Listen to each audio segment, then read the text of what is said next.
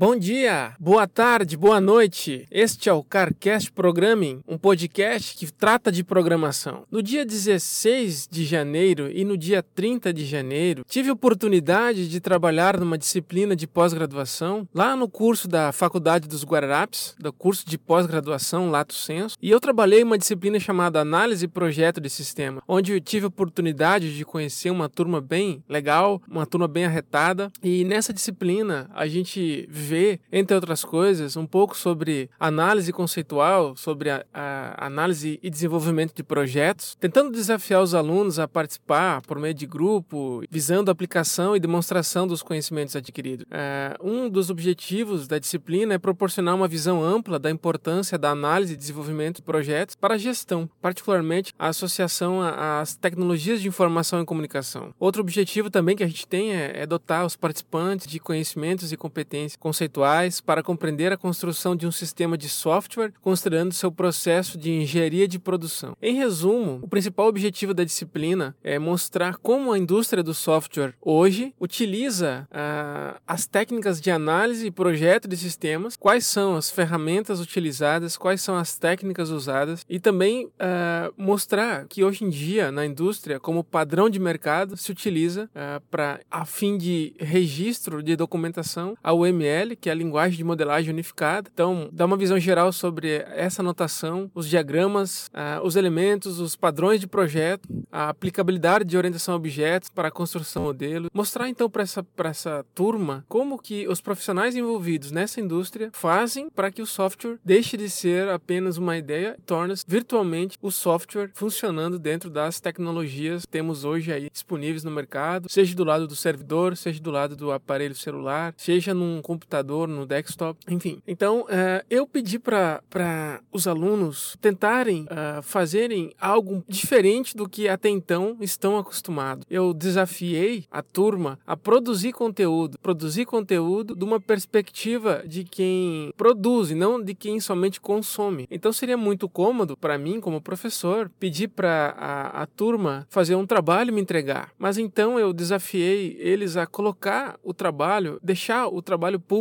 de alguma forma. Uma, uma das razões que eu faço podcast é justamente porque essa mídia podcast ela é muito promissora. Sendo assim, eu resolvi desafiar a turma a fazer um podcast, uma, uma pequena introdução para que eles pudessem vivenciar essa experiência e o resultado é, é um conjunto de pequenos relatos de experiência dos alunos, no qual eu vou apresentar para vocês agora nesses trechinhos que eu pedi para que cada aluno pudesse trazer alguma coisa que achasse interessante compartilhar com os outros. Então, agora apresento para vocês um pouco desses, dessas experiências desses alunos que resolveram uh, encarar esse desafio. O áudio não está muito equilibrado, porque vamos dar um desconto, o pessoal não tem experiência em produzir áudios, né, fazer podcast, mas eu tentei editar usando o Audacity o máximo que eu pude para melhorar a qualidade do som e nivelar bastante.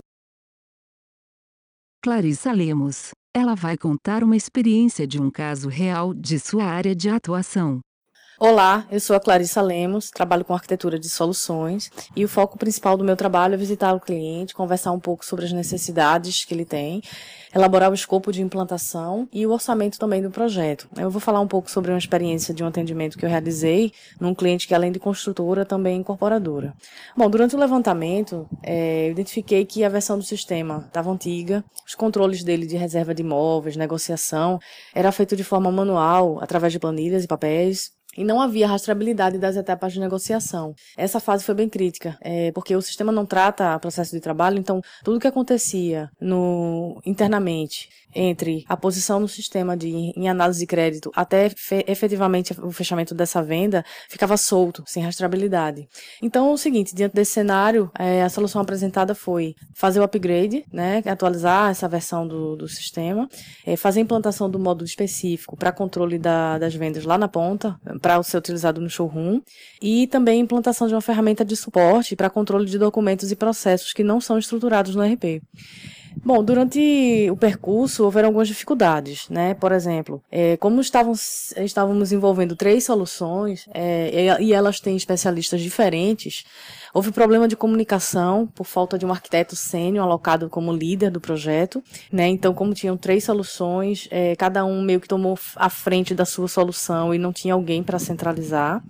É, isso também gerou dificuldade no retorno do orçamento, já que não houve esse planejamento da demanda para o time de desenvolvimento, é, é, a concentração dessas demandas. E, assim, o que aconteceu de lições aprendidas foram Após a definição desse macroescopo, é muito importante saber quais são as áreas e profissionais que devem ser acionados. Então, conhecer o organograma, conhecer as pessoas, conhecer os canais de comunicação, as ferramentas, eh, o banco de conhecimentos, onde procurar informação, é muito importante. É, analisar os riscos do projeto, considerando o desenho da solução. Então, essa solução é, apresentada ao cliente, que tinha três sistemas, e entre esses três sistemas tinham fornecedores diferentes e integração que deveria ser desenhada é, envolveu fábrica de software. Então, é uma, não é um projeto pequeno, de baixa complexidade, é um projeto média complexidade, pelo menos. Então, é, esse desenho, é, por ser de complexidade média, deveria ter sido alocado um profissional sênior, é, tinha um risco. Então, esse risco não foi considerado. Então, isso acarretou também é, dificuldades nas soluções dos problemas que vinham ocorrendo. Então, definir um cronograma é outra coisa importante. E saber escalar os problemas é, é também uma lição aprendida, porque como a gente estava é, sem uma pessoa para reporte, é, quando acontecia algum problema, a gente não tinha SLA nenhum definido, porque um projeto não foi tratado como um projeto, mesmo sendo uma elaboração do projeto, não teve uma característica de uma gestão de projeto, de uma análise de projeto. Então aconteceu que os problemas não eram escalados. Bem, o projeto demorou, mas saiu, né? Da próxima vez que eu pegar outro projeto desses, com certeza o projeto vai ser mais rentável, já que eu vou consumir menos recursos de tempo e pessoas envolvidas. Que o que eu notei foi que houve um desgaste muito grande dos profissionais, que os profissionais envolvidos nem todos eram, existiam sênios, existiam pleno, mas assim, é, são horas de trabalho, né, demandados de profissionais diferentes, então tem um custo, e o custo do projeto vai ser reduzido na próxima vez, porque vão saber otimizar melhor os recursos, tá?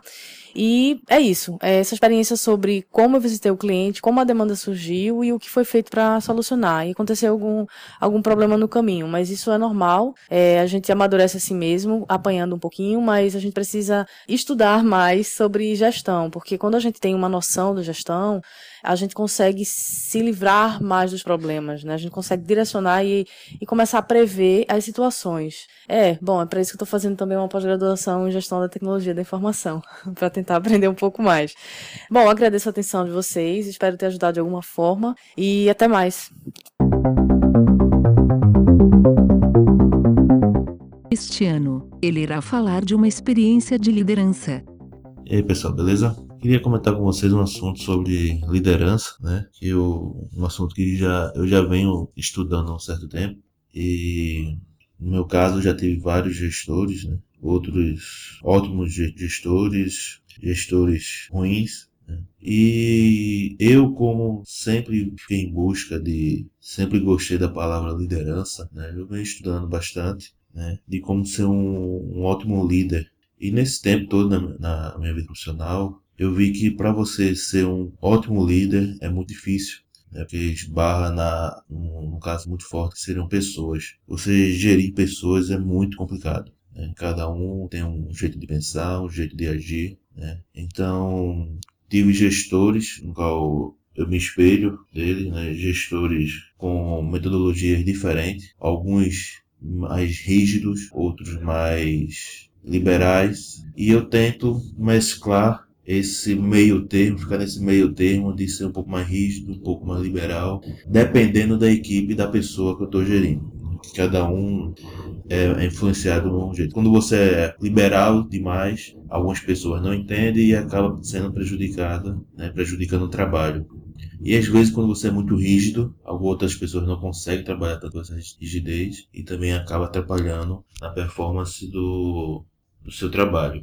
Aí o meu aviso é mais de ter, de buscar, né, nessa minha vida, eu venho buscando esse aprendizado que você, acho que acredito que as ferramentas que estão aí, elas ajudam, né, a você gerir uma equipe, mas é, o dia a dia, o, o dia a dia faz com que você aprenda, né? Não tem, não tem outro, outro meio de estudo, né? Você conhecer pessoas, você se conhecer muito bem também ajuda bastante, né? E você focar nesse, na, no seu objetivo.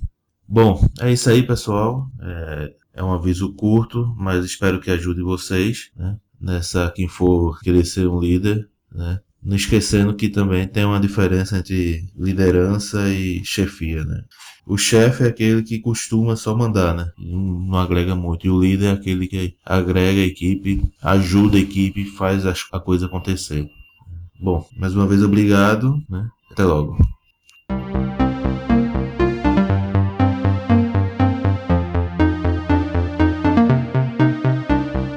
Dilson Júnior.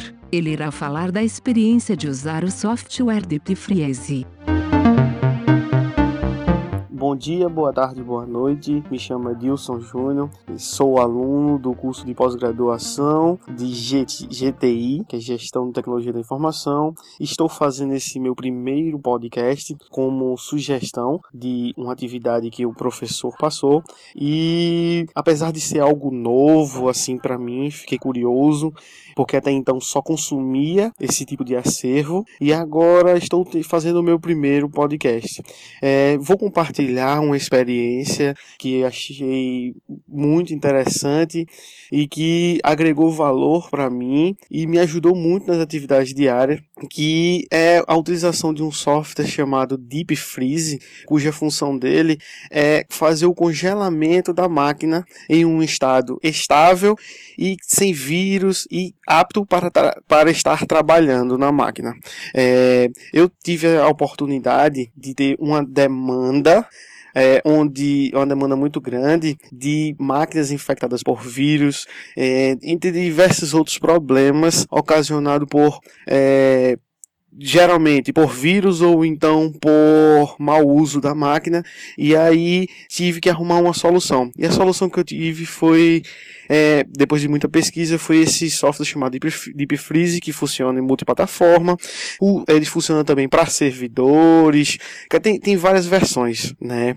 Mas o que me deixou bem, é, como posso dizer, bem satisfeito com esse software é que realmente ele faz o que diz. Então, no, na, na hora dos testes desse software, eu excluí a pasta do Windows 32, fiz os, te fiz os testes e, para minha surpresa, ao reiniciar o computador, voltou tudo ao normal. Então, a partir disso aí, é, consegui ter pouquíssimos problemas com relação a software, né? E isso me deixou assim com horas vagas para estar tá trabalhando em outras demandas que precisavam da minha atenção. E esse software ele, ele tem a versão standard dele, tá? Que pode que, se tiver interesse, quem está me escutando, e tá baixando, vendo como funciona. É, foi resolver um problema meu, assim, de, de gastar horas e mais horas. É, sou da parte de suporte, né? Então quem é dessa área sabe que a demanda de vírus, as falhas de zero day e tudo isso esse software ajuda. É, bom, esse é meu primeiro podcast. Eu peço desculpa é, pela dicção ou qualquer coisa do tipo, tá? Mas a minha intenção é de estar tá produzindo é, esse tipo de material também, que foi a ideia do professor. Gostei muito dessa, como não sei se eu posso chamar de área ou coisa do tipo, me desculpem isso aí.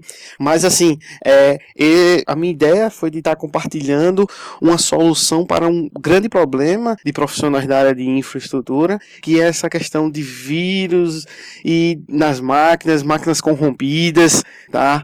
E pode ser utilizado em vários, é, em vários, vários tipos de erros de Windows para tudo, né? Como já falei anteriormente, deixando a máquina em um estado estável, tá? Se faz o congelamento e a partir desse momento o pode pegar vírus, pode mudar o que for, qualquer configuração, mas depois que reiniciar a máquina, a máquina vai, garante que a máquina vai estar pronta para o uso, sem vírus, tá? Então isso me ajudou bastante e me ajuda ainda hoje, tá? Na, nas atividades do dia a dia. Então queria compartilhar com vocês essa ferramenta, caso vocês tenham, tenham curiosidade né, de conhecer essa ferramenta. Tem, ela é da, do fabricante da Faronix, onde tem outros aplicativos também que vocês podem estar baixando. É, peço desculpa mais uma vez e pretendo estar vindo a fazer outros podcasts depois desse, tá? É, gostei muito da ideia de, de poder estar passando um pouco do meu conhecimento e das minhas experiências, tá? Dessa forma também eu aprendo, né? Quando a gente é, explica o que sabe, a gente acaba aprendendo um pouco mais. Então, agradeço e até o meu próximo podcast, pois pretendo fazer outro. Edinaldo Machado. Ele irá falar da experiência como desenvolvedor de sistemas. Olá pessoal, esse áudio que eu estou gravando é para falar um pouco da minha experiência como desenvolvedor de sistema.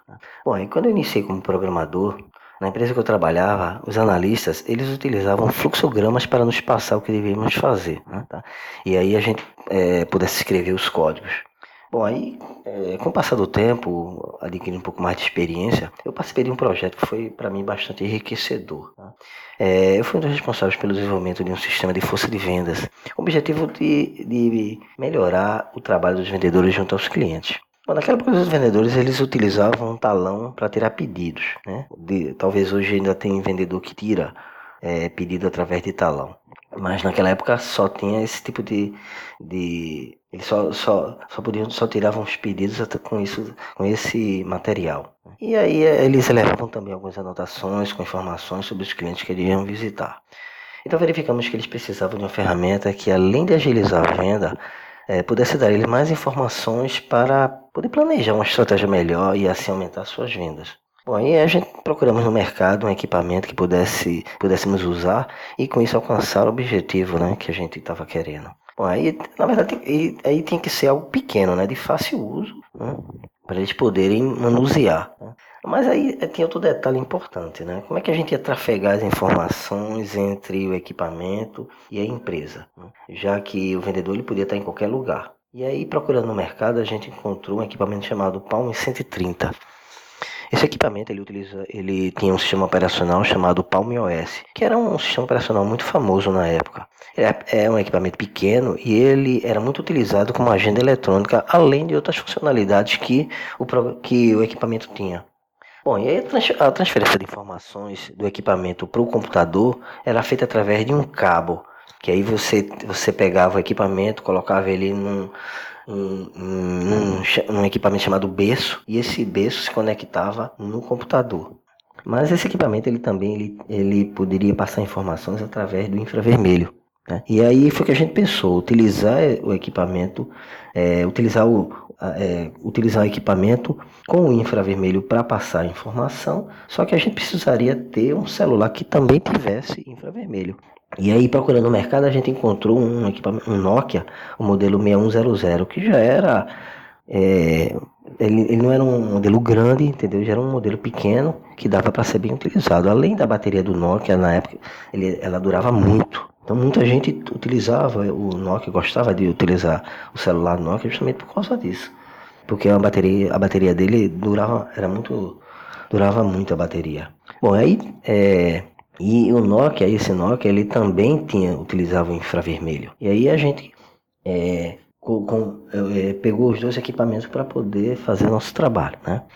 Bom, aí o é, que, que, que, a gente tem que fazer? A gente primeiro a gente tinha que aprender uma linguagem nova, né, em pouco tempo, para poder desenvolver o aplicativo, tá? E outro desafio que a gente tinha era o quê? Fazer com que aquelas pessoas que nunca tinham trabalhado com computador, nunca tinham, não conheciam o computador, né? É, ou usado, usado qualquer outro equipamento eletrônico, né? É, porque na verdade, como eles trabalhavam só com, ele, é, com talão de pedido, né? então isso daí para eles era uma novidade, né? Então foi o que a gente fez. A gente, tudo bem, a gente sabia que tinha esse desafio, então vamos lá. Então a gente levantou os requisitos para desenvolver o, o, novo sistema. Né? E a gente, o que, que a gente queria? A gente queria é, desenvolver um software que pudesse dar as informações necessárias para o trabalho do vendedor e principalmente que fosse simples de ser usado por ele.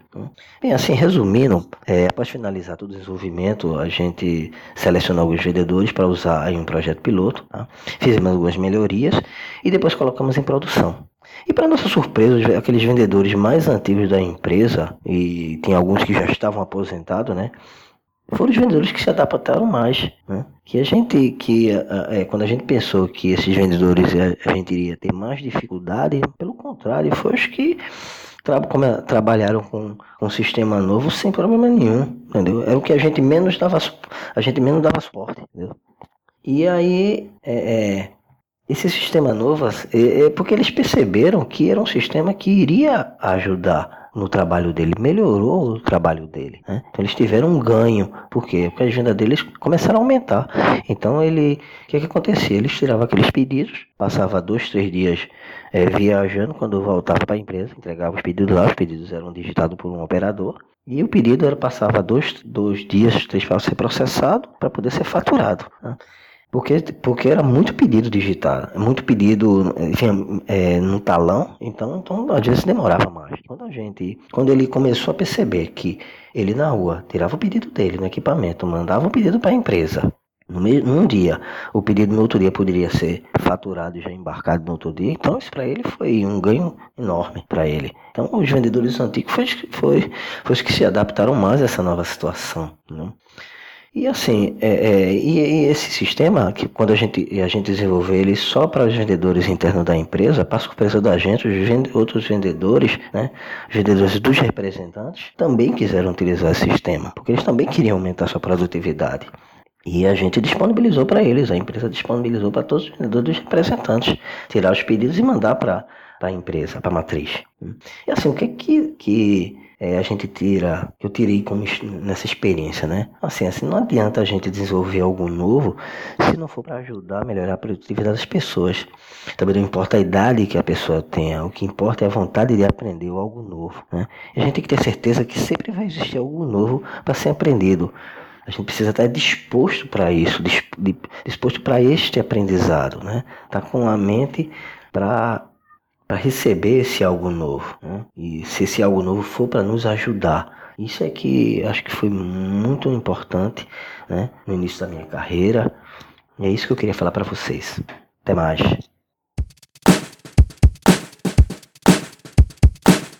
Elizabeth Miguel. Ela comenta sobre sua experiência na formação de conteúdos. Olá pessoal, me chamo Elizabeth, sou formada em administração de empresas. Atualmente estou cursando é, pós lá, lá na FG, né, um curso de gestão da tecnologia da informação.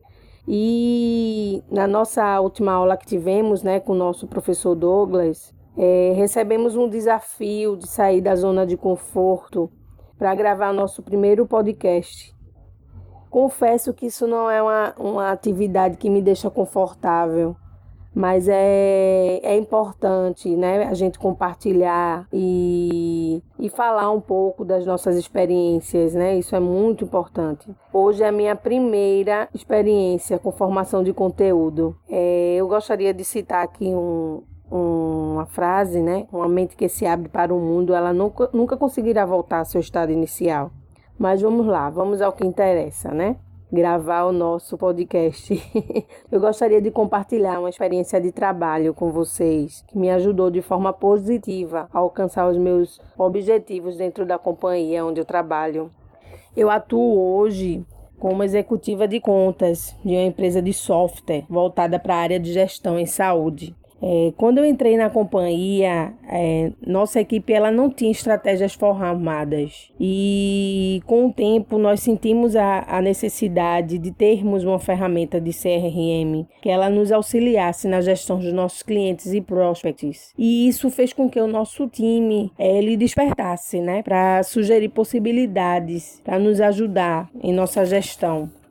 E foram dois longos anos trabalhando com o Google Disco e sem informações integradas, mas aí com conversas e, e aí conseguimos evoluir aí com a criação do Força de Vendas, uma ferramenta ágil que, que ela veio ajudar os usuários a, a conduzir os negócios de forma mais organizada.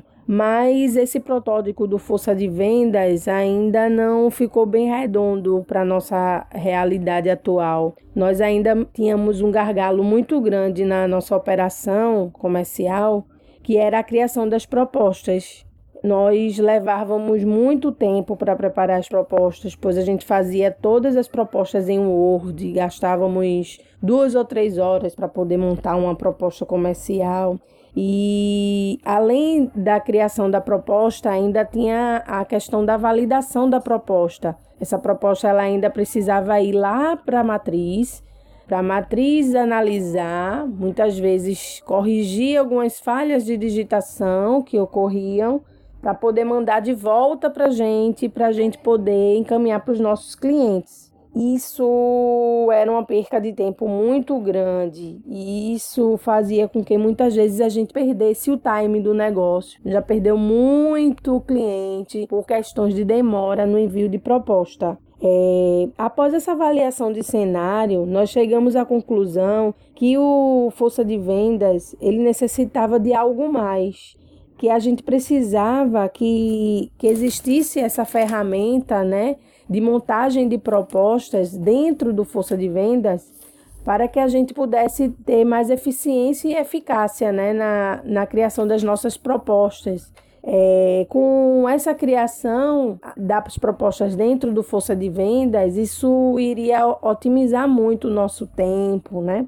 E foi o que aconteceu. Após várias reuniões com a diretoria, o pessoal concordou em desenvolver, né, em investir nessa ferramenta para que a gente tivesse a possibilidade de montar as propostas dentro do nosso CRM. E foi o que aconteceu. As propostas que a gente levava duas, três horas para criar, hoje nós conseguimos fazer em cinco minutos uma proposta e assim, houve-se um ganho muito de tempo, além da produtividade da gente, que aumentou muito.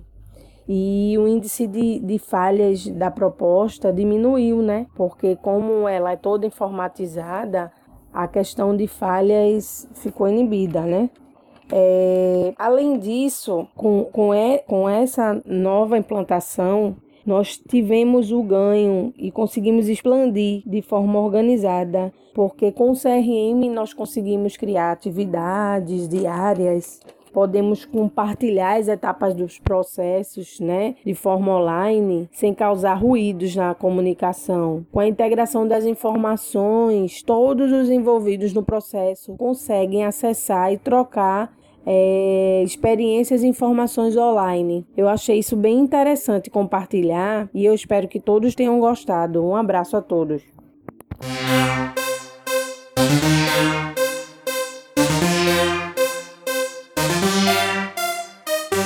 Etel Franco, ela irá falar sobre sua experiência de concluir a graduação. Bem, falarei sobre algo muito marcante para mim e a realização desse sonho. Ter uma graduação era um desejo sempre acalentado por mim desde muito cedo. E eu estava tentando pela segunda vez. Na primeira, cheguei a completar cinco períodos do curso de Ciência da Computação, mas devido à situação financeira na época, eu tive que interromper. Retornei a ele alguns anos depois. Eu estava mais madura, porém com a mesma garra. E como estava novamente estudando em outra instituição privada, tive verdadeiramente medo de não poder concluí-lo. Estudei nos dois cursos em que era oferecido o curso, tanto manhã, tanto à noite. Foram quatro anos vividos intensamente, com noites mal dormidas, estudando para as provas, atividades em sala, trabalhos em grupos estressantes, mas desenvolvi novas amizades. Fui representante de turma durante quatro semestres, Conheci professores altamente competentes e com amor à profissão. Com isso ampliei meus horizontes e perspectivas para o meu futuro profissional e pessoal. Nos três períodos finais da graduação, eu comecei a estagiar em uma empresa do estado de Pernambuco na área de suporte em tecnologia da informação. Foi uma experiência enriquecedora por demais, pois estava vivenciando atividades profissionais voltadas ao meu curso e me relacionando com pessoas da minha área no final do curso. Grande foi a expectativa para a conclusão da minha graduação com a elaboração do trabalho de conclusão de curso. também conhecido como TCC.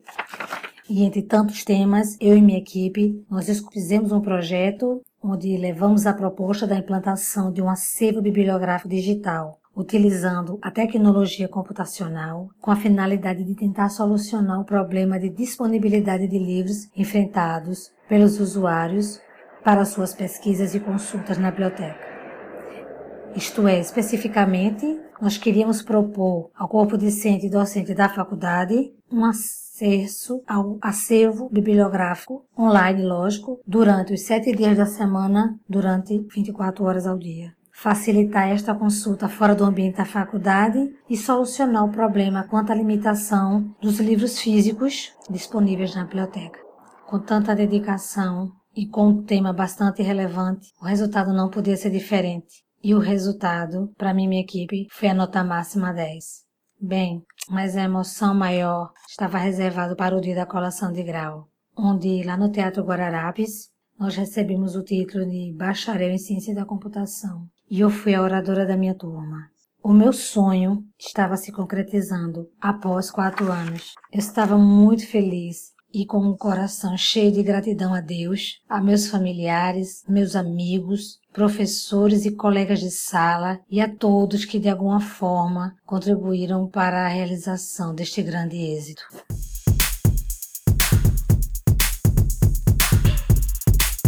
Fagner Torres. Ele irá falar sobre suas histórias profissionais em ramos diferentes.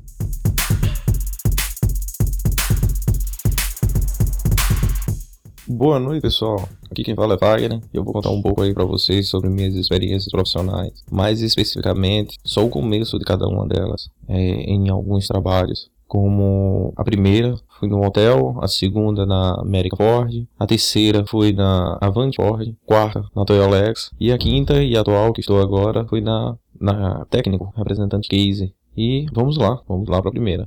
A primeira foi da seguinte forma: foi o meu primeiro emprego, tudinho, e eu participei de uma seleção onde teve o pessoal do RH, tudo certinho. E eu era o único sem experiência para o cargo de office boy no hotel no antigo Recife Palace, aqui em, em Recife, Boa Viagem. E, por incrível que pareça, a minha falta de experiência, minha falta de, de trabalho, de algum dia ter trabalhado, de não ter nenhum vício, me fez ser contratado pelo gerente geral pois ele queria um cara, uma pessoa jovem, sem nenhum vício de, de trabalho, algo que ele pudesse modelar ah, da forma dele. Só que, infelizmente, não durou muito esse gerente geral no tempo que eu tava lá, apesar que ele já tava já um bom tempo já na empresa. E era complicado, cara, era complicado que eu não me dava muito bem com a secretária, mas quando chegou um novo gerente geral, eu até comecei a me dar bem melhor. É, ele veio de São Paulo, tudinho, era novo e identificou um potencial em mim. Foi a partir daí também que eu comecei a me apaixonar mais por informática, que eu vivia sempre indo lá no... que ainda era, tinha lá na nomenclatura CPD, eu vivia indo lá com o pessoal, tudinho, e comecei a me apaixonar por, pelo, pela área TI, pela área de tecnologia da informação, para poder conhecer, dar suporte e tudinho. Só que infelizmente eu não conseguia oportunidades lá. Mas foi com a busca do, da compra do meu primeiro computador, de realmente me interessar para conhecer as peças, de como montar ele. E por um tempo foi bom, mas a rivalidade entre o gerente geral e o gerente contábil começou a me complicar. Porque o gerente contábil queria que eu fizesse determinadas atividades, onde o gerente geral não, é, não queria, não autorizava, e eu ficava meio num fogo cruzado. Dessa forma, um pouco até me prejudicou, porque esse gerente geral novo também não acabou não durando muito, durou mais um ano só e fiquei ah, como subordinado do, do gerente contábil financeiro, que infelizmente trabalhava. Eu fui promovido mais ou menos um 11 meses depois, fui para como auxiliar de patrimônio e trabalhava junto de uma mulher, onde ela engravidou e veio a crise de 2008, onde chegou um novo gerente geral e ele decidiu é, decidiu demitir Setor que tinha duas pessoas, ia embora uma. Setor que tinha quatro, tinha que demitir dois. Redução geral de, de, de quadro. Infelizmente ela engravidou. Não tive como ficar. É... Também teve umas pessoas mais antigas lá que não queriam me passar determinadas coisas, ficavam travando e etc. E não deu. A justificativa que ele me deu, que ele estava me desligando, por eu ser novo, não ter família, nada, seria muito mais fácil e simples de eu arranjar outro trabalho. Praticamente um mês depois que eu tinha recebido o meu aumento salarial. Não deu nem para curtir. Mas eu saí em fevereiro de 2008 Dessa forma, mais ou menos em março, 3 de março, já estava empregado. Já tinha participado de uma seleção, fui escolhido para ser auxiliar administrativo. Era para ganhar menos do que eu estava ganhando, mas como era começo de carreira, eu decidi encarar o desafio e já com o pensamento de dizer, vou entrar para poder me dar super bem. E aí vem o nosso segundo trabalho. Nesse segundo trabalho foi na América Ford, na parte administrativa, onde eu trabalhava lá na encruzilhada. Já começava já uma jornada, que eu moro em Piedade, pegar ônibus pro centro da cidade, depois ir pra encruzilhada. Cara, era bronca e longe, mas nem por isso eu chegava atrasado, tudinho, sempre procurava chegar no horário. E foi muito complicado no começo do mês, no primeiro mês, porque eu tava com uma pessoa extremamente rude, estava grávida, e sem paciência nenhuma. E eu, novato, não sabia de nada. O fato engraçado, como eu trabalhava na concessionária de carros, eles é, trabalhavam com documentos de carro e etc. E tinha determinadas nomenclaturas que eu não conhecia, como leasing, CDC, veículo em trânsito, DUT, CRLV, que eram os documentos que iam no Detran, gravame. E teve uma vez que na minha cabeça passava aquele filminho dizer o veículo tem tá trânsito. Pra mim o veículo tava no trânsito, no trânsito normal, no meio da rua, e alguém dirigindo ele. E isso foi bronca. Foi bronca que eu no primeiro mês quase desisti, quase pedi demissão, mas uma pessoa que já até faleceu, que trabalhava na, no hotel, me deu uma força grande para eu não desistir e continuar em frente. E durei quase um ano na Telex, na Telex não, na América Ford e saí por conta própria. Depois apareceu uma outra oportunidade na Avante Ordem para ganhar o dobro do que eu estava ganhando. Na época o salário do comércio era 400 reais, mais ou menos.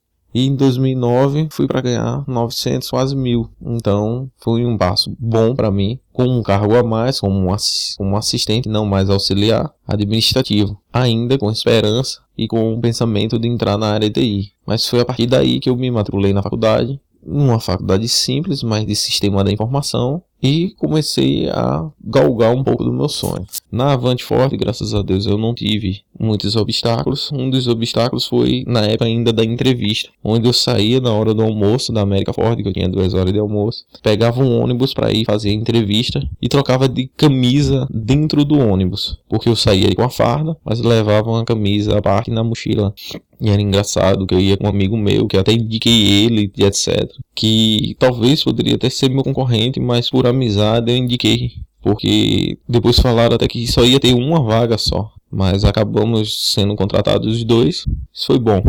Passei mais ou menos um ano e dois meses lá. E um antigo gerente meu é, me deu, me ligou e fez uma proposta. O antigo gerente meu da América Ford me fez uma proposta para voltar a trabalhar com ele na Toyolex que é do mesmo grupo da América Ford, não era da Avante, que era concorrente. E aceitei pedir demissão e mais uma vez galgar outro desafio como um supervisor administrativo, ainda ficando um pouco mais longe do, do meu objetivo, que era realmente na área de TI.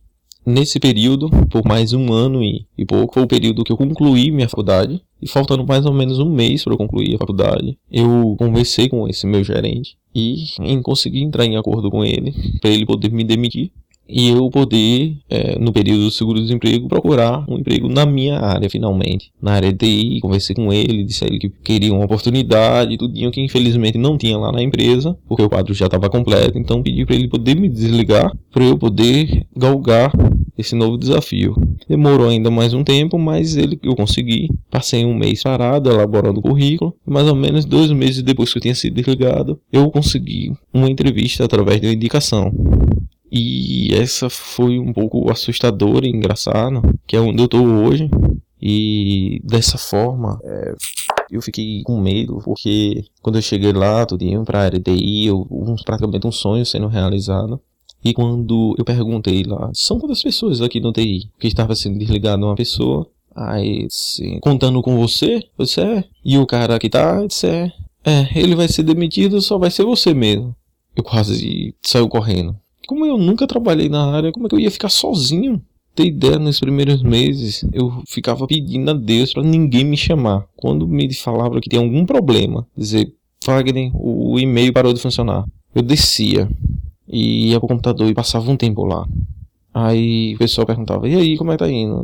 Não, tá bem, tô resolvendo. Mentira, eu não sabia de nada. Foi quando eu começava a pesquisar no Google, eu ligava pro meu chefe que tava lá em Salvador, sem medo de levar bronca, nada e sempre perguntando a ele, anotando as coisas para poder ir aprendendo. Praticamente eu fui aprendendo sozinho. Infelizmente, como a empresa não é voltada à área de tecnologia, os gestores ainda não estão com a visão extrema de realmente ter uma pessoa na área de TI pensando em outros projetos. Eu, durante mais ou menos uns dois anos, consegui reestruturar todo o parque de máquinas, a parte de hardware. Estava começando a, a me envolver mais ainda com a RP da empresa foi quando as coisas um pouco mudaram. Eles não queriam mais dar tanto valor ao TI. É, eu quase fui desligado, mas por outro gestor que disse que eu teria outros talentos, começaram a me pedir eu tirar férias no financeiro, fazer outras atividades. Eu fui me dando bem, por a facilidade também de, de mexer no sistema e etc e fui acabando me envolvendo em outros assuntos. Hoje o TI para mim é ainda meu coração, mas é a minha terceira atividade que eu mal posso executar. Minha atividade principal é peças, venda de peças, gerenciar um vendedor externo e tomar conta do patrimônio da empresa, em questão de estrutura mesmo em si, de infraestrutura, de limpeza e coordenar o pessoal da limpeza, compra de, de material de escritório, material de limpeza, material de construção, material de informática. Mas estou com um pensamento daqui a cinco anos ir embora para o Canadá e, se Deus quiser, voltar à minha área e não sair mais. Tô com os projetos de no YouTube, tá um pouco parado, que ainda tô pensando de como diversificar um pouco mais para voltar de vento pouco, principalmente agora nas minhas férias. Sei que me prolonguei um pouco, passei dos 5 minutos que foram pedidos, mas esse é um pouco da minha história profissional, rápido, resumindo. Valeu, Fagner. Estamos aí. Abraço, professor. Segure. Tchau. Jean Fiorin, ele vai contar sua história profissional e pessoal e o desejo de retomar sua área de formação.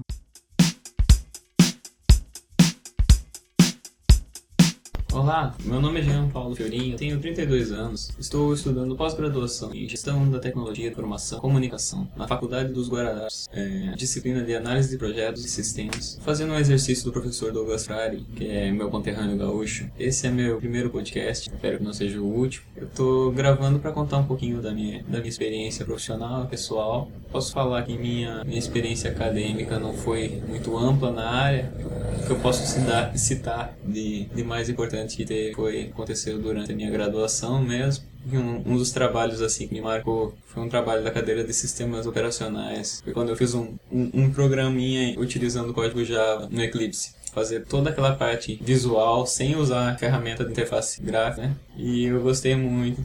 Era uma simulação do processador, da memória interna do processador. É, outro trabalho que eu gostei bastante foi de arquitetura de computadores, que a gente programou em Assembly. o, o, nosso trabalho foi, o meu trabalho foi de um, um, temporizador. A gravação foi direto no chip, achei muito legal. A gente utilizou um, um visorzinho LCD e tinha uma placa de circuitos que você montava. Muito interessante. Eu tô deixando deixando depois no final desse, desse dessa gravação, desse podcast, um, um link para você ver o código, que é assim, minha obra de arte da época da faculdade. Aí, seguindo a minha história, eu não trabalho na área, eu passei no concurso do Banrisul já faz 12 anos. E quando eu entrei, assim, foi uma coisa que mudou minha vida para sempre porque eu ganhava melhor do que quem trabalhava na área na época, assim, para mim aquilo era uma fortuna, era dinheiro, dinheiro mais do que eu precisava, assim. Fazia minhas festas e sobrava dinheiro para ajudar meus pais, para ajudar meu irmão. Mas eu não estava de todo satisfeito lá no Rio Grande do Sul. Eu morava em, em, em Juí nessa época quando eu, eu trabalhava. Fiquei trabalhando sete meses lá. Aí eu, eu tive uma desilusão amorosa, estava meio insatisfeito com o meu trabalho. Meu trabalho era contar dinheiro o dia todo, era só isso que eu fazia. Aí surgiu essa oportunidade de vir para o Nordeste. Eu sempre quis conhecer algo fora do Rio Grande do Sul, eu sempre quis sair de lá. Então eu embarquei nessa jornada e eu vim pra cá. Eu descobri o carnaval. Eu encontrei meu amor. Já faz nove anos que a gente tá junto. Eu adoro praia, mergulho, sol, calor, coisas que não tem lá no Rio Grande do Sul. tem praia, mas isso não conta. Assim, eu tô me empenhando muito para voltar na área da computação. É uma coisa que eu gosto, é uma coisa que, que eu sempre fui apaixonado. Assim, não foi por querer que eu abandonei, foi por um pouquinho de, de falta de percepção de, de valorização da nossa área TI. Eu gosto muito dessa parte técnica, mas eu sinto que é muito desvalorizada. Os programadores, a galera que trabalha com o chamado baixo nível. Baixo nível no sistema, baixo nível é um, é um termo que, quem trabalha na área de computação, baixo nível, quer dizer uma coisa boa, não uma coisa ruim. Quer dizer quem trabalha mais perto da máquina e quanto mais alto nível, é uma linguagem mais próxima das pessoas. Quando eu escrevo um texto, ele é de alto nível, ele é para as pessoas. Eu gosto daquela falar com as máquinas, gosto do, do 01, 01, 01, 01. Gostava muito de trabalhar com isso. E é isso, né? Essa é a minha experiência, é a minha história, muito resumida, por sinal. É, espero fazer novos podcasts com assuntos mais interessantes. E um abraço para vocês.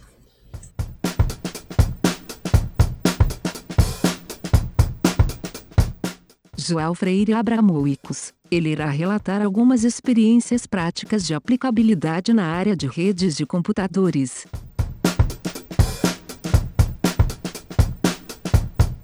Meu nome é João Freire Abramovics, faço parte da turma de pós-graduação da Faculdade Guararapes, é, após de Gestão em Tecnologia da Informação e Comunicação.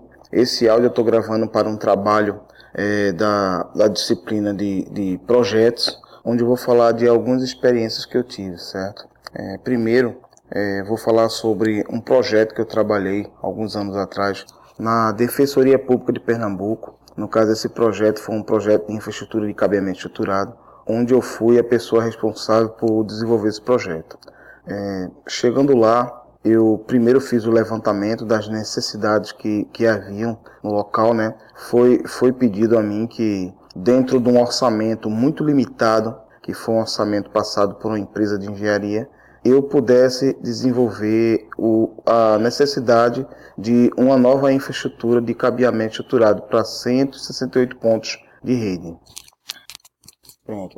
após ser feito essa análise de campo das necessidades da empresa, é, no caso do ambiente onde, onde seria levantada aquela infraestrutura, é, sair em campo para fazer o levantamento é, dos custos de materiais, pois o custo de mão de obra já, já tinha ele em mãos, até porque eu seria uma das pessoas que iria executar esse serviço. É, enfim, após fazer tudo isso, eh, quase com 90% de todo o serviço já, já executado, eu me deparei com um problema que, com certeza, esse problema iria, vamos dizer, impactar no meu serviço. Que é, ao executar o, o, serviço de cabeamento, eu verifiquei que toda a parte elétrica ela, ela não seguia nenhuma norma. Até porque, segundo o eletricista, disse que não tinha, não tinha nenhum problema devido a que, após ser colocado gesso, aquela parte elétrica que estava sendo é, totalmente é, fora das normas, ela simplesmente estava fe sendo feita de uma maneira totalmente amadora, não ia ser apresentado às pessoas que, que ali passassem. Né? É, eu cogitei em termos de um acidente elétrico, se caso viesse a ter algum curto, a chama poderia propagar e vir ter um incêndio no prédio, né? É, porque ele não, não usou de nenhum eletroduto é, para fazer aquela, aquela instalação elétrica, simplesmente os fios expostos, né? E amarrado com arame. Eu disse que aquilo ali era, era realmente era inviável para um, um, projeto de um prédio daquela estrutura. E ele simplesmente pediu para falar com o engenheiro. O engenheiro disse que o orçamento estava apertado e que aquilo ali não ia afetar em nada no meu serviço, até porque na hora que botasse o gesso, a parte que iria ficar visível seria a parte é, é, das calhas, que é justamente as calhas que eu estava, é, no caso, montando, iria passar a parte de cabeamento estruturado e a parte elétrica. Enfim, eu tentei alertar que aquilo ali poderia causar um problema mais sério futuramente, é, mas não, não, não houve interesse devido ao, ao orçamento, segundo ele, que estaria apertado. Isso faltando poucos dias para finalizar o meu serviço, ainda não havia sido colocado é, o gesso na obra. O que acontece? Uma vistoria da Defensoria Pública. Nessa vistoria eles identificaram, é, vamos dizer, a irregularidade, tiraram foto e, é, vamos dizer assim, o que eu já previa aconteceu, né? A obra foi embargada e a empresa ela foi desqualificada e juntamente com o serviço dela, eu, eu tendo sido contratado por essa empresa, que é a empresa de engenharia que prestou serviço para a defensoria, eu também perdi aquela obra devido à irresponsabilidade de outro profissional, né? A obra foi embargada, eu tive um prejuízo equivalente na época de é, em torno de quatro anos atrás de 12 mil reais, né? Fora o material que eu tinha comprado e, e, e perdi também. Enfim, é, eu creio que num caso desse, pela experiência que eu tive, que vamos dizer que foi a primeira experiência de um projeto de grande porte, eu deveria ter procurado superiores para tentar é, é, amenizar aquilo ali. Eu procurei o superior da empresa, que foi o, o, o engenheiro, que não solucionou, devia ter, é, vamos dizer assim, pelo menos ter é, documentado tudo aquilo e passado para um, vamos dizer assim, para uma pessoa que pudesse realmente resolver aquele problema. É, não é intrometendo no serviço dos outros, mas sim era, era, vamos dizer assim, pensando no que poderia acontecer, o que aconteceu é, de prejuízo para o serviço num todo. Pronto, essa experiência aí foi a experiência que eu creio que, que mais impactou na minha vida profissional, né? É, devido a uma perca que eu tive.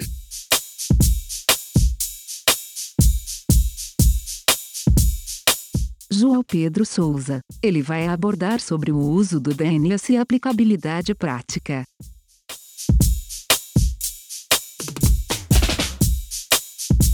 Boa tarde, meu nome é João Pedro, eu sou aluno do curso de Gestão de Tecnologia da Informação e Comunicação da Faculdade de Guararapes e agora eu vou falar um pouco sobre a tecnologia DNS. Nos primórdios da internet, é, todo computador ele possuía um arquivo host que nesse arquivo continha os IPs de todos os servidores que seriam disponíveis nesse momento da internet. Só que com o avanço da internet, toda vez que surgia um servidor novo, eu tinha que atualizar esse meu arquivo host porque senão eu não ia conseguir acessar esse novo servidor porque o meu arquivo não continha as informações que eu precisaria para poder acessar esse novo servidor. Dessa forma, o DNS foi surgindo e ele, ele se tornou de forma hierárquica, ou seja, eu não preciso ter um único arquivo que contenha todos os IPs que eu desejo acessar. Eu posso, fazendo uma analogia, eu posso pedir essa informação a um servidor, esse servidor também não sabendo, ele passa essa informação para outro, que também não sabe, que passa para outro, até me retornar qual é o IP da aplicação que eu quero acessar, para que dessa forma eu consiga ter acesso.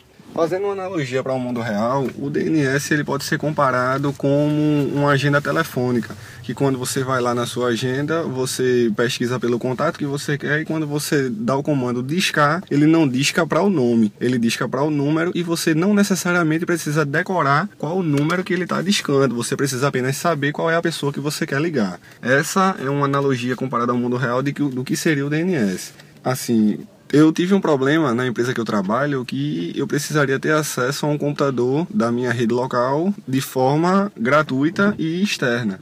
Dessa forma, eu instalei um software chamado NoIP. Esse software ele cria um host que ele me deixa criar um DNS e me deixa, e deixa esse DNS disponível na internet.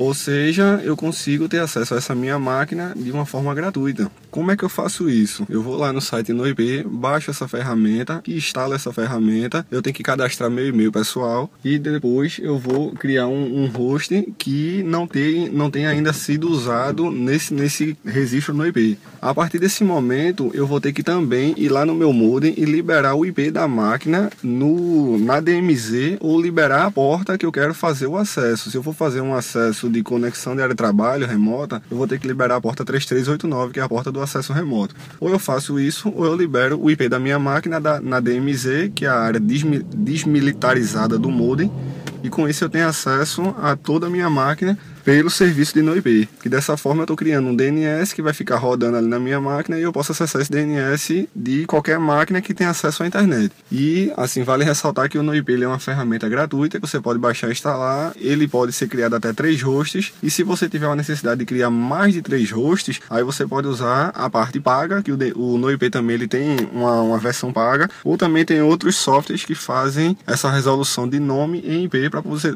você poder ter acesso à máquina que você deseja deseja. Entre eles estão o DNS e outros. Mas o NoIP ele realmente atende a necessidade. E na empresa que eu trabalho também, a gente estava fazendo uma instalação de câmeras IP. Dessa forma, cada câmera ela é um ativo, um ativo de rede. Cada câmera ela possui um IP local e a diretoria estava precisando ter o acesso de cada câmera de maneira externa, não da rede local, através de um aplicativo pelo celular. Como foi que a gente desenvolveu essa solução? Eu usei o NoIP para poder ter acesso ao meu servidor local e o meu servidor local apontava para cada câmera. Ou seja, eu criei uma regra no meu servidor e apontando portas, cada câmera tinha uma porta específica para eu poder ter acesso externo. Ou seja, quando eu queria me conectar externamente, ou pelo computador ou pelo celular, eu usava meu DNS mais a porta da câmera que eu tinha configurado no meu servidor. Dessa maneira eu tinha acesso a apenas só essa câmera e não precisaria ter acesso ao meu servidor, porém usando o serviço de DNS. Então fica aí uma dica para quem é da área de tecnologia e precisa fazer um acesso a dispositivos é, em rede, você usar um serviço de DNS que ele também aponte para outros dispositivos da sua rede local, utilizando a configuração de portas e dessa maneira você consegue ter acesso aos dispositivos da sua rede local.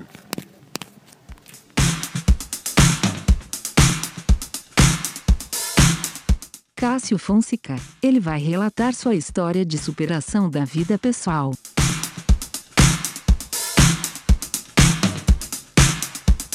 Olá pessoal, bom dia, boa tarde, boa noite, tudo bem com vocês? Bom, gostaria de compartilhar uma pequena história que julguei interessante que ocorreu em minha vida pessoal. Nesse áudio, vou falar basicamente sobre fatos que ocorreram em uma fase da minha vida que me levou a pensar, a agir e a entender diferente diante de situações inesperadas, onde acreditar e ter fé é essencial para alcançar os objetivos escolhidos. Bom, como estudante de graduação na época, trabalhava em uma função que não era na minha área que eu estudava. Com isso, não me sentia realizado. Depois de dois anos, fui demitido demitido da empresa e com o dinheiro da indenização e do seguro paguei todo o meu semestre da graduação. E como agora tinha tempo para estudar, então entrei em uma nova jornada. Pratiquei vários cursos, paguei outros cursos para me, me especializar e me qualificar onde eu queria crescer profissionalmente. Eu estava agora em uma nova jornada, uma jornada de estudos e de procurar emprego na minha área. Entre algumas entrevistas e outras, eu ficava triste e esperançoso na minoria foi passando o tempo e o dinheiro foi acabando. As coisas foram ficando difíceis, mas continuei com essa jornada. Nunca perdi a fé, nunca desisti do meu objetivo. Até que um dia fiz uma entrevista e comecei a trabalhar. Diante de funcionários mais qualificados do que eu, fiquei meio reservado, preocupado, pensando em várias coisas. Como será que eu vou me sair? Eu tô bem? Tô mal? Enfim, no segundo mês, me proporam para viajar para trabalhar. Seis meses em São Paulo, tudo pago. Lá aprendi com os melhores sobre a tecnologia que trabalhava e todas as experiências que obtive lá compartilhando informações e obtendo informações.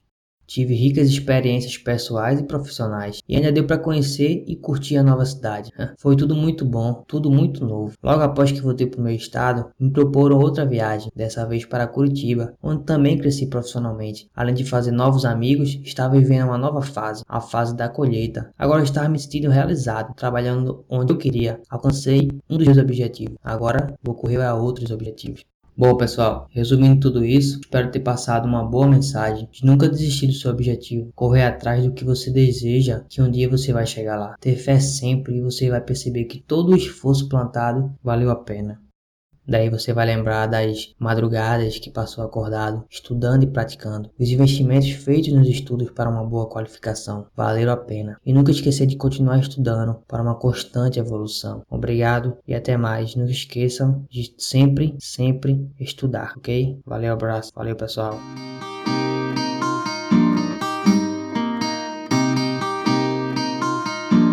Luciano Almeida. Ele aborda sobre a criação de um podcast.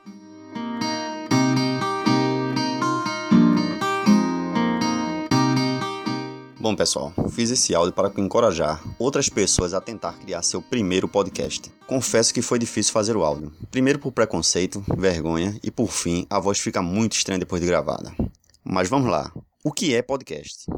Podcast é uma forma de transmissão de arquivos multimídia na internet criados pelos próprios usuários. Neste arquivo, as pessoas disponibilizam listas e seleções de músicas, ou simplesmente falam e expõem suas opiniões sobre os mais diversos assuntos. Pense num podcast como um blog, só que em vez de escrever, as pessoas falam. O incentivo veio de uma proposta de um professor de pós-graduação empolgado pela profissão, que propôs os alunos pensarem fora da caixa, ousarem e até mesmo ficarem constrangidos com as próprias vozes, mas um constrangimento saudável. Algumas dicas podem te ajudar a criar o podcast. Primeiro, escolha um tema, crie uma pauta, escolha um lugar tranquilo com pouco ruído, mas se não conseguir, não tem problema. O professor deu uma dica de usar o Audacity para remover os ruídos. É um programa gratuito e fácil de usar. Pessoal, é isso. Soltem a voz, experimentem o novo. Sejam criativos e boa sorte. Pedro Augusto, ele relatou um episódio vivenciado como desenvolvedor. Nome é Pedro. Atualmente sou analista de requisitos numa empresa que entrei como desenvolvedor, onde passei três anos executando essa função. Mas mesmo assim, ainda desenvolvo alguns módulos que não foram passados para os outros desenvolvedores. Mas minha experiência que queria compartilhar aconteceu na época que eu ainda era é, inteiramente desenvolvedor. Certo dia, um parceiro de trabalho me fez um convite para uma reunião. Todo feliz ele estava porque tinha, uma, tinha arrumado um freelance. E com isso, com mais tempo que eu tinha de experiência, ele me chamou para dividirmos o projeto. E aí a gente conversou um pouco sobre e fomos, quando largamos, fomos para a reunião. Chegando lá, era uma empresa que trabalhava no ramo hoteleiro, onde tinha um sistema implantado nos hotéis para fazer o gerenciamento de, de consumos, de entradas e saídas de é, hóspedes. Durante a reunião, conversa vai, conversa vem. Eles explicaram o, que a empresa fazia e quantos clientes tinham, essas coisas. E por fim, eles explicaram o que queria de nós, né? O que, é ele queria que a gente. Qual era o freelance que, a gente, que eles tinham para oferecer para a gente. De início era uma coisa bem simples. Eles precisavam que nós desenvolvêssemos é, um sistema que realizava a leitura de um arquivo XML onde continha os dados das reservas feitas em sites tipo Book, é, Decolar.com, esses sites assim. Eles, esses sites eles faziam um contrato com as empresas, com os hotéis e, disponibilizavam fazer um, um download desse arquivo e nesse arquivo continha informações sobre os dados cadastrais das pessoas e, e as reservas feitas, tipo de quarto, quantas pessoas vão, para quantas pessoas, quantas camas e por aí vai. E aí, quando chegasse lá, o sistema importava os dados e quando o cliente chegasse lá na, no dia do, do da, de fazer o de ir para a reserva, tava lá tudo prontinho. Só que eles tinham uma aplicação que era que já fazia isso, mas era feito em Delphi e eles não queriam ficar mais presos à linguagem. E resolveram fazer com outra outra linguagem mais atual. Como eu e meu amigo trabalhávamos com, com C Sharp, com C Sharp, propomos trabalhar, fazer o, a, o desenvolvimento da aplicação em C Sharp. Pois é, mas como tudo não são flores, eles não deram o desafio de fazer isso em um fim de semana. E as funções eram básicas, né? Era só realmente a leitura de XML, importação, ia salvar num, num, num banco e depois exportar para outro. E a gente pediu um dia para analisar, né? Para ver o custo, ver como é que se dava para fazer, realmente no fim de semana. E aí eu e meu amigo a gente entrou em um acordo, resolvemos é, que aquilo ali poderia ser uma oportunidade boa de empreender, porque essa empresa ela não tem funcionários fixos, ela separa, ela dá parte da empresa para os funcionários, uma porcentagem. Então a gente começou a pensar com, em querer empreender, certo? E aí a gente pensou em cobrar um valor que não era nem baixo nem, nem alto, mas era o suficiente para deixar a porta aberta. Certo? E aí resolvemos aceitar para fazer durante esse, esse fim de semana certo? E a gente foi fazendo, passamos noites trabalhando. Nesse fim de semana a gente chegou a dormir, sei lá, no máximo 5 horas, dentre a sexta até o domingo à noite. E conseguimos entregar. Só que quando a gente chegou para entregar o produto, eles começaram a dizer que a, a, funcionalidade precisava de mais coisas, que não era exatamente aquilo. Começaram a inventar desculpas e fomos empurrando e fazendo, empurrando o que eles pediam e fazendo o projeto. E nessa brincadeirinha se passou um mês e a gente não viu mais a cara do dinheiro, não viu o dinheiro. É, eles queriam o código fonte, a gente disponibilizava o código fonte, mas sempre pela metade, travado. Então, quanto a isso, a gente meio que estava segurado. Infelizmente, a gente não tinha contrato por inexperiência.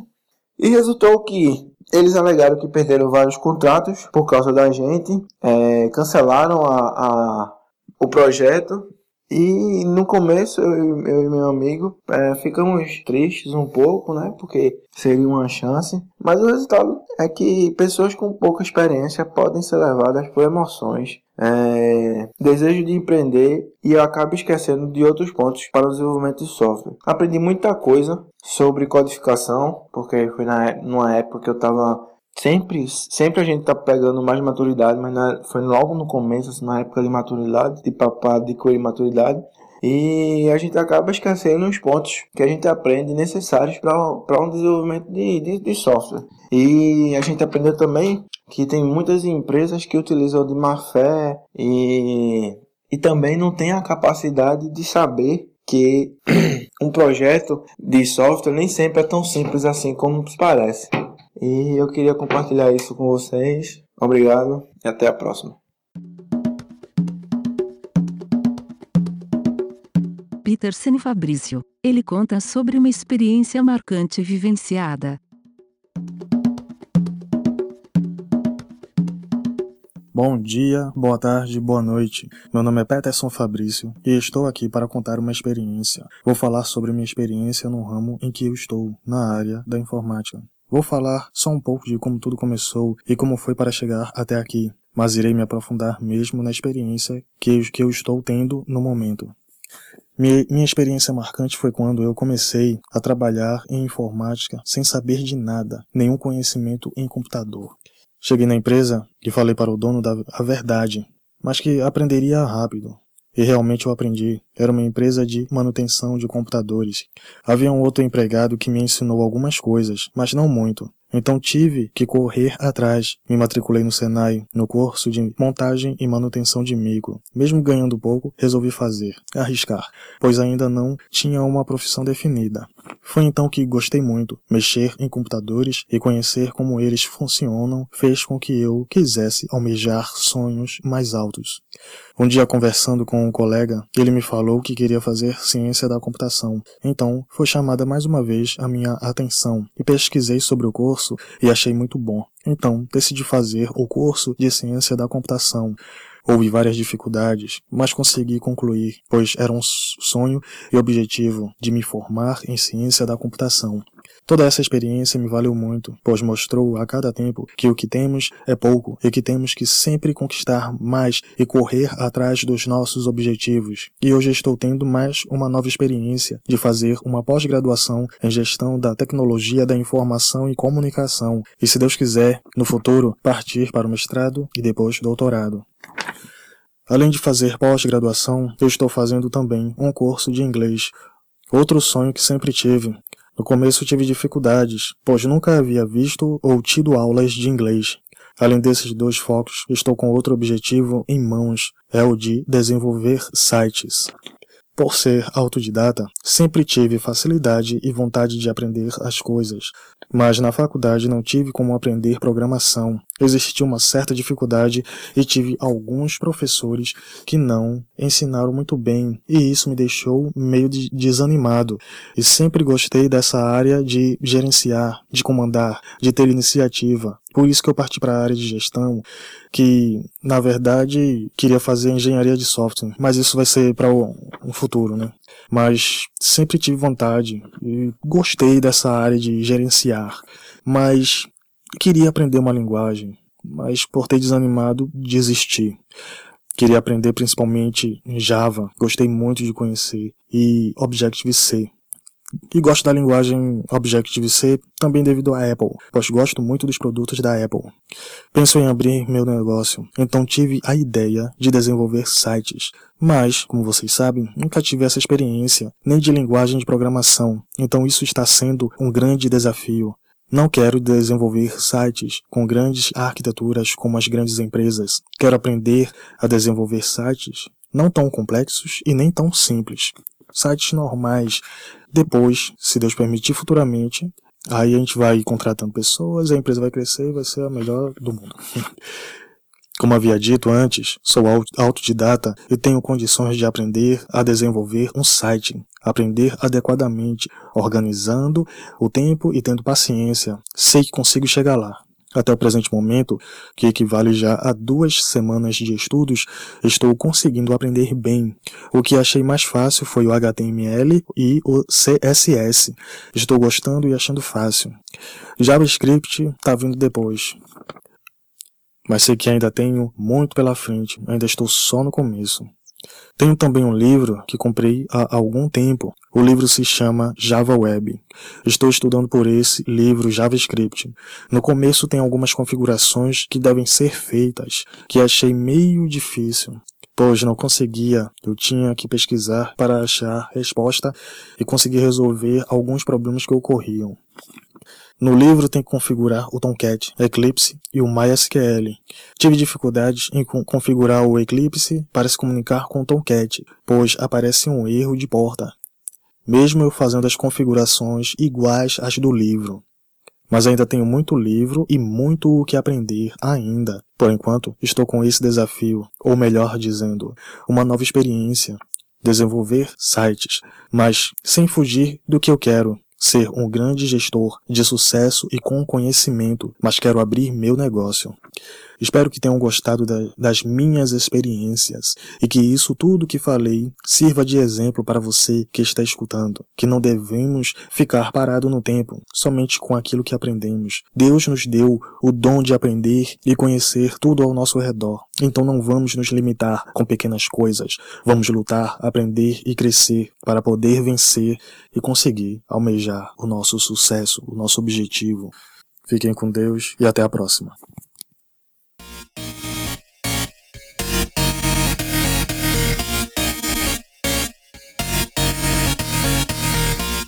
Bem, pessoal, esse foi o podcast CarCast, um, um, programa especial falando um pouco da experiência dos alunos de pós-graduação e os relatos que eles resolveram trazer para compartilhar com você. Se você deseja fazer alguma crítica ou sugestão, pode enviar e-mail para carcastprogramming.gmail.com. Um grande abraço e até o próximo.